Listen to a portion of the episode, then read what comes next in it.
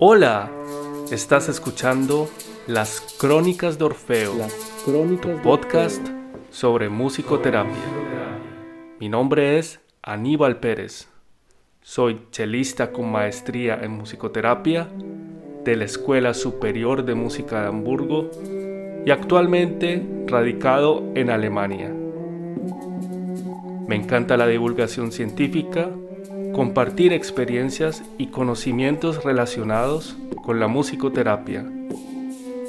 Ponte cómodo y prepárate para conocer más profundamente sobre esta hermosa forma de terapia con información actual y confiable. Bienvenidos. En el episodio de hoy voy a hablar sobre musicoterapia con neonatos.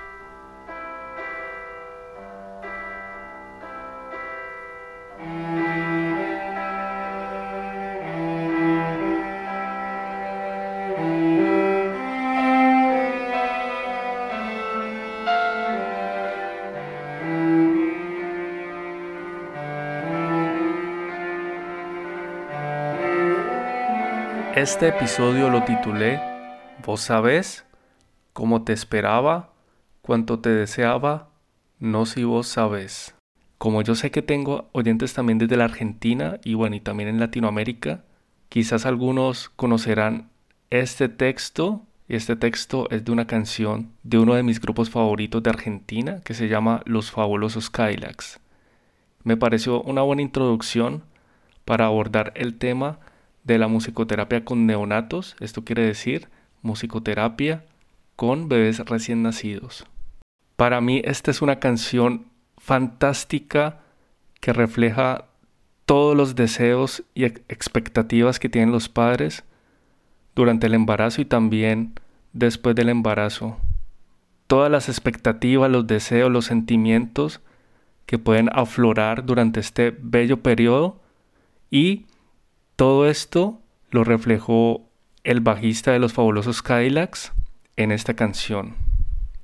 Te recomendaría entonces que escuches esta canción en YouTube o donde puedas hacerlo, ya que por razones de derechos de autor no puedo poner esta canción en, este episodio del podcast.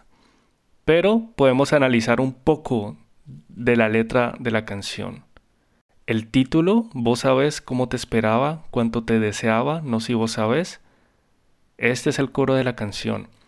Y el coro, según el, bajista de los fabulosos Cadillacs, no iba dedicado a un hijo en particular, sino a, a este deseo universal de amor que tiene un padre cuando está esperando un hijo o hija.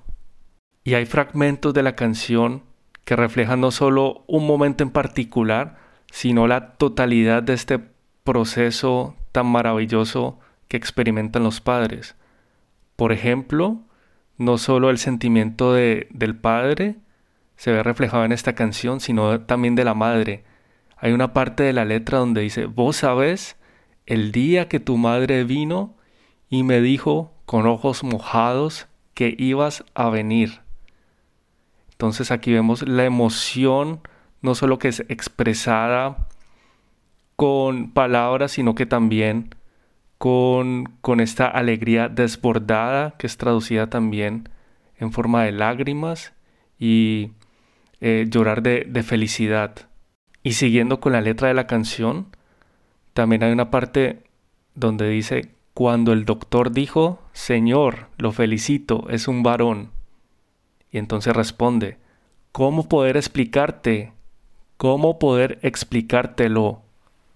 Es decir, no hay palabras para describir este momento cuando el padre conoció a su hijo. Y esto me parece que lo explica de forma extraordinaria, no solo con esta palabra, con, con este párrafo, sino también con la música y con la canción en general.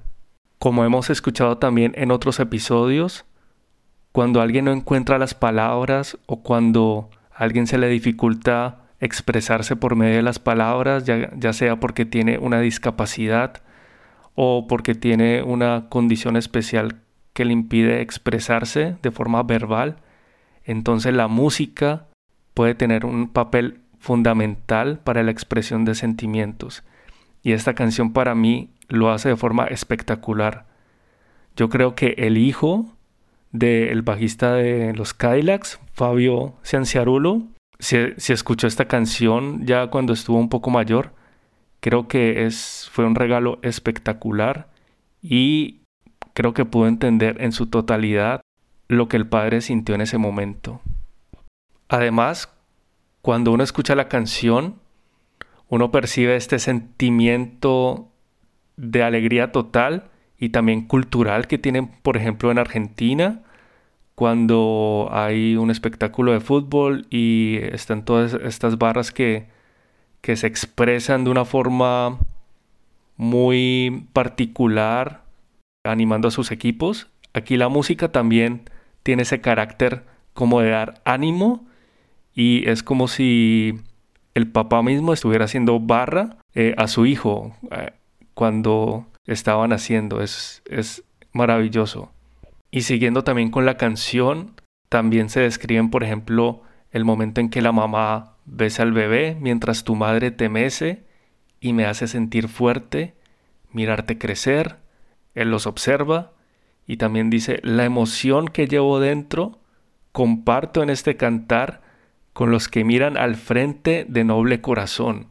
Entonces expresa este sentimiento y quiere que también este mismo sentimiento que él tiene también lo puedan sentir otros padres.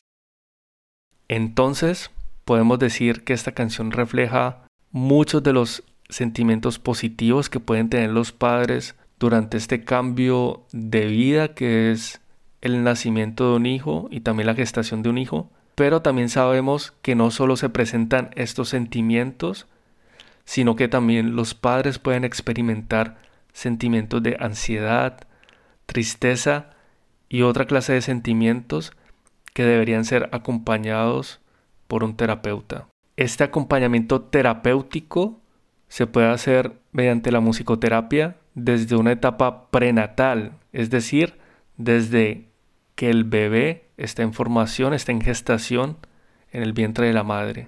Para comenzar entonces a hablar de cómo podría hacerse una intervención de musicoterapia en esta etapa, deberíamos comprender qué sucede en el vientre de la madre y qué experimenta el feto durante la gestación. Quiero entonces que trates de imaginarte qué sonidos percibe el feto en el vientre materno. Todo esto hace parte de un paisaje sonoro. Este paisaje sonoro podría estar constituido por los latidos del corazón de la madre, los sonidos de las articulaciones, la voz de la madre y también todos los sonidos viscerales.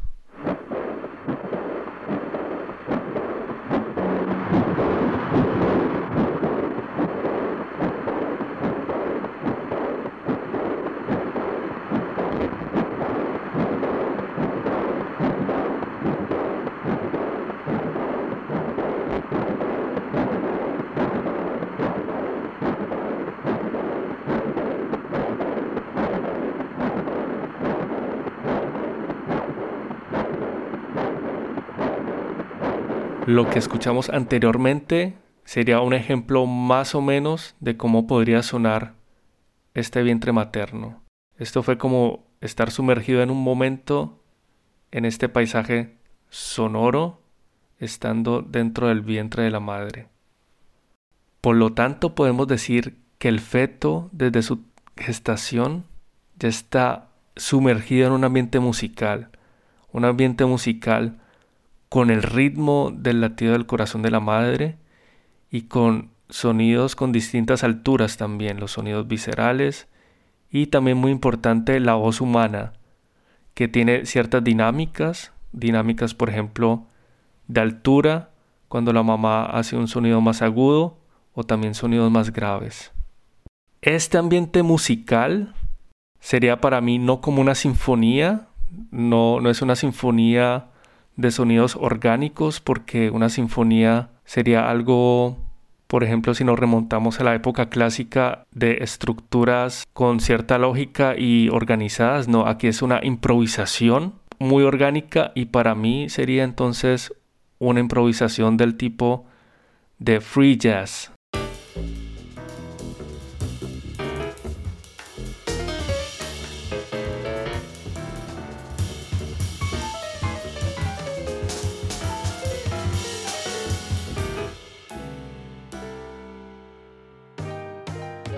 La batería sería la que da el ritmo y es un ritmo que puede variar repentinamente y esto también puede pasarle a la madre y también es una improvisación donde se podría decir que es caótica pero al mismo tiempo orgánica y a todo esto se acostumbra el feto. Como hemos escuchado en este paisaje sonoro hay unos elementos muy importantes los cuales son los latidos del corazón, o sea, el ritmo, y también la voz de la madre.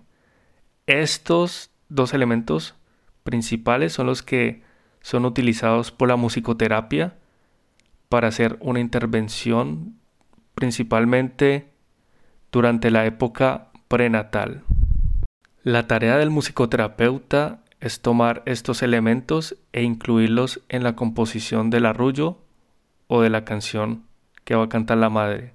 Y para esta tarea es importante que la haga un musicoterapeuta profesional, ya que el elemento del latido del corazón tiene que ir acorde también al ritmo producido por la madre. Y también la voz, no se puede trabajar con cualquier altura de voz, sino que tiene que ser de acuerdo al timbre que produzca la, la mamá. Si esto no se realiza adecuadamente, entonces no se produce una sincronía y esta sincronía puede producir también efectos no muy positivos para la relación y el vínculo entre bebé y la madre. Ya para la etapa del nacimiento, cuando ya el bebé llega a este mundo, entonces se produce otro tipo de intervención de musicoterapia. Para abordar esta intervención ya durante el, nacimiento y después del nacimiento, hay que comprender también lo que percibe el recién nacido durante el nacimiento y también con su llegada a este mundo. Este nuevo ser que llega al mundo apenas está en formación y en especial la formación de su sistema nervioso es muy incipiente. Nosotros como adultos ya tenemos muy bien formado nuestro sistema nervioso y para nosotros es muy común sentir estímulos sonoros o también visuales. Ya estamos acostumbrados a ellos. Pero un bebé es totalmente distinto. Un estímulo puede ser una sensación muy espantosa, digámoslo así, o también maravillosa, para podernos hacer una idea de qué puede percibir y cómo puede percibir un recién nacido toda esta explosión de estímulos, me gustaría citar a un psiquiatra y psicoanalista norteamericano llamado Daniel Stern.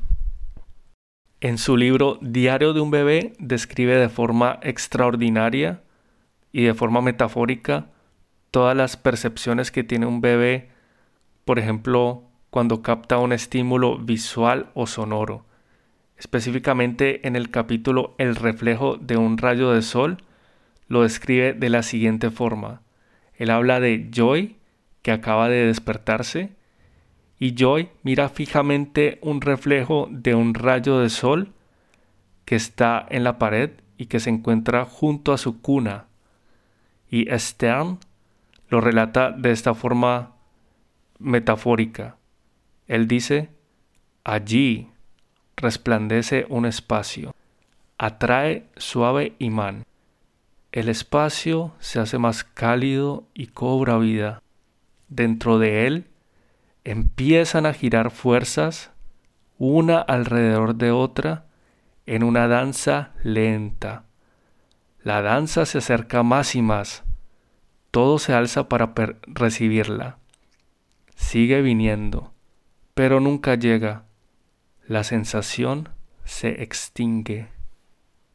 Este solo acontecimiento de un rayo de sol para nosotros podría pasar desapercibido, pero para un recién nacido es algo fabuloso y es una experiencia única.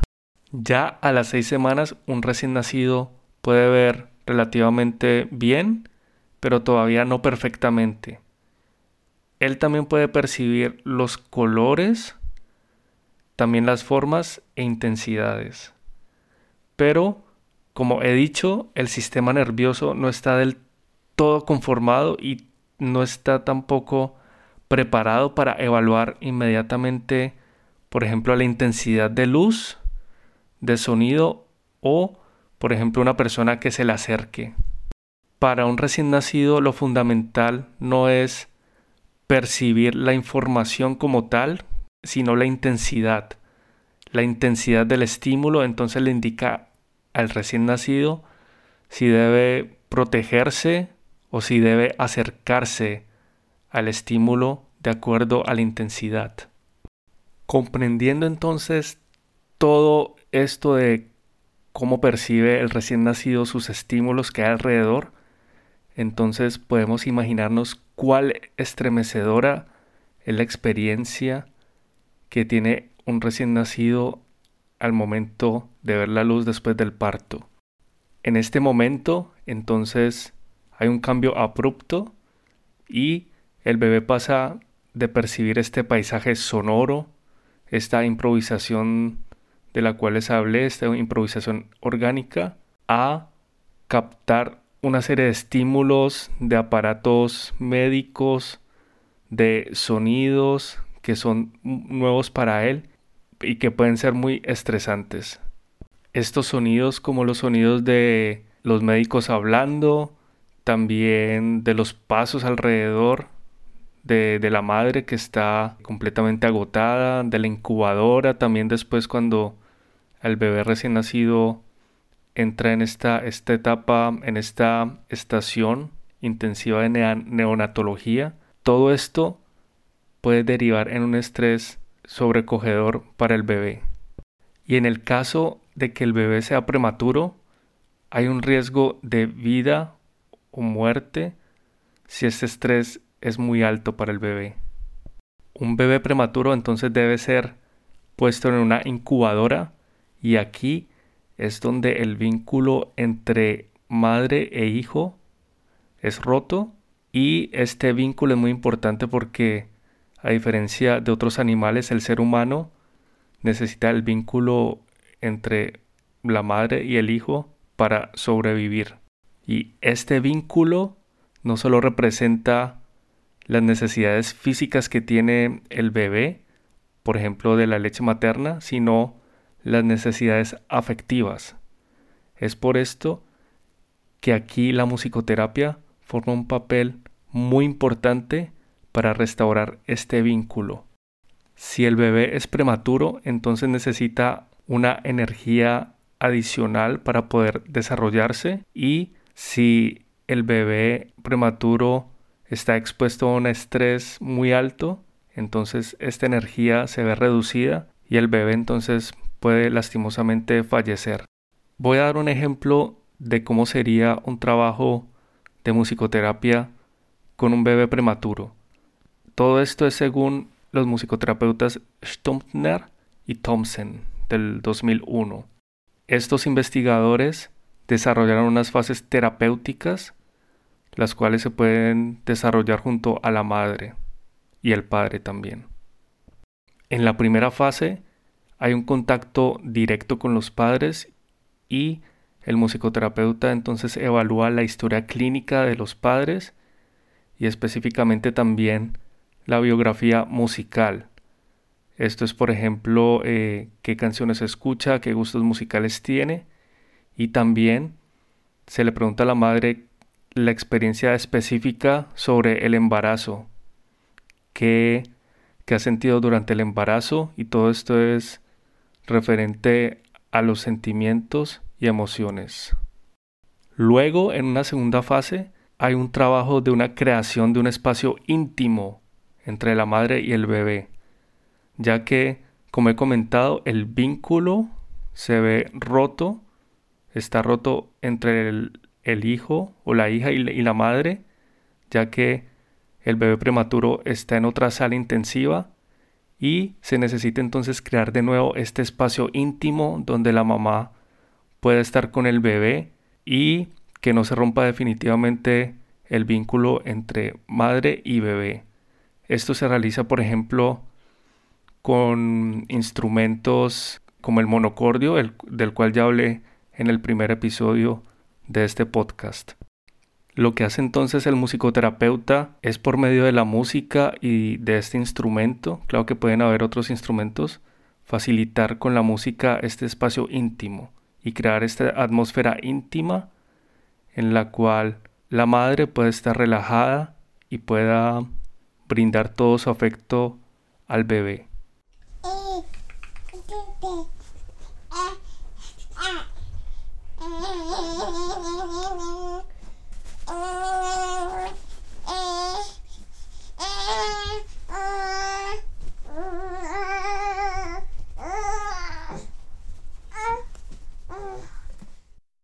Además, con este espacio íntimo se concentra no solo la madre en el vínculo con el bebé, sino que, a decir de una forma, los ruidos que hay a su alrededor en esta estación intensiva de neonatología se pueden disminuir o se, eliminan por un momento, ya que el monocordio hacen que, que estos ruidos se atenúen.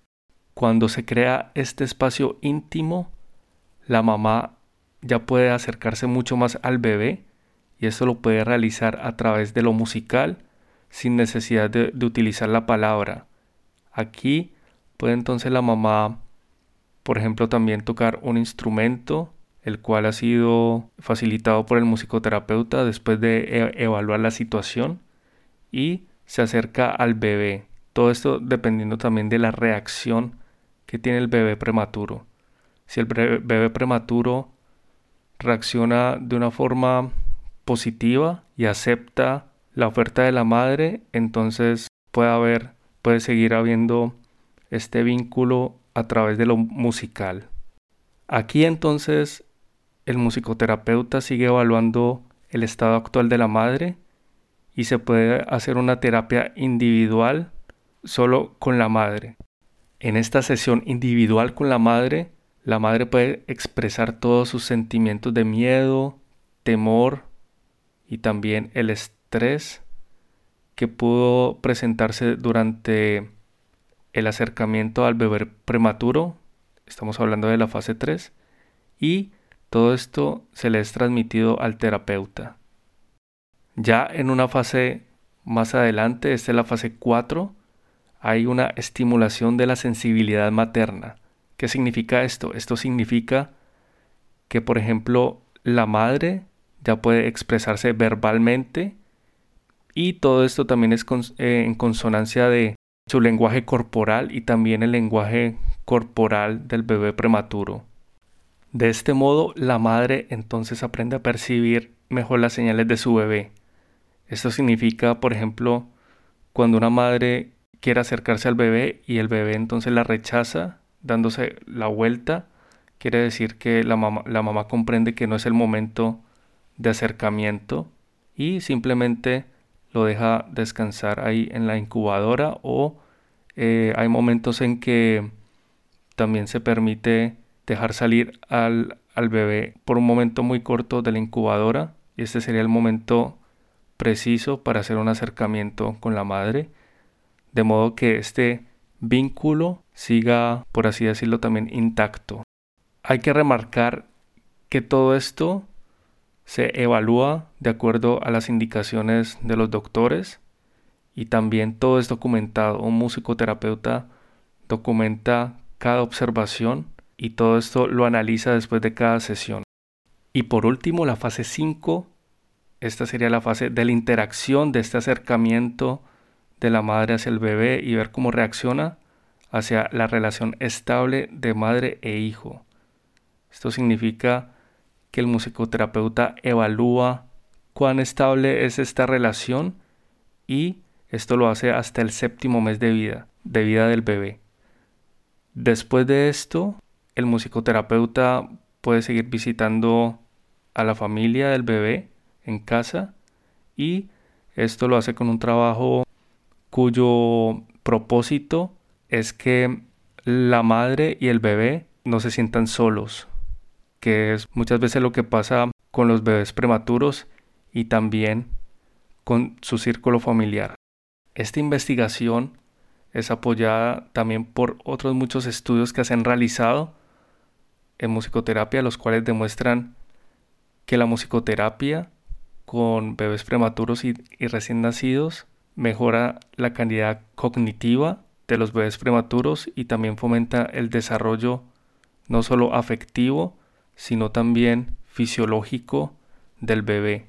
Por eso es muy importante que cada hospital debería tener un musicoterapeuta profesional, el cual esté, por ejemplo, en una estación de neonatología. En Colombia ya hay unos primeros pasos, por ejemplo, en Bogotá está la clínica Santa Fe, la cual está liderada por una por unos musicoterapeutas también profesionales, los cuales han estudiado en diversas universidades del mundo y también en Colombia. Está la Universidad Nacional, por ejemplo. Y eh, lo que yo espero es que a través de estos episodios de podcast en Hispanoamérica y también en Colombia se vea la importancia de esta disciplina, que esta disciplina está fomentada en estudios serios y que también debería ser tomada en cuenta como un tema de relevancia de salud mental. Espero que ya tengas una mejor idea de cómo se puede intervenir con musicoterapia, en especial en las clínicas y específicamente en las estaciones de neonatología. Estas ideas de que hay que poner música de Mozart, obligatoriamente de Mozart, a los bebés cuando están en gestación es totalmente falsa y en realidad lo más importante es la voz de la mamá y también del padre y el corazón. También hay que aclarar que la música clásica no debe ser solo la música que debe ser escuchada por la madre, porque es muy común que se diga que esta música te haga más inteligente, cosa que eh, de esto ya hablé en el episodio número 2 de este podcast, pero si a una mamá, por ejemplo, le gusta el heavy metal y escucha durante su embarazo heavy metal, lo más posible es que el bebé, luego que nazca, tengo un gusto especial por esta música, lo cual no es malo. Y si por ejemplo a una madre no le gusta la música clásica o no le gusta para nada Mozart y escucha música de Mozart todo el tiempo, se sobreestimula y esto puede ser muy negativo para el bebé. Entonces, por esto, por favor, siempre estar aconsejados por un musicoterapeuta profesional.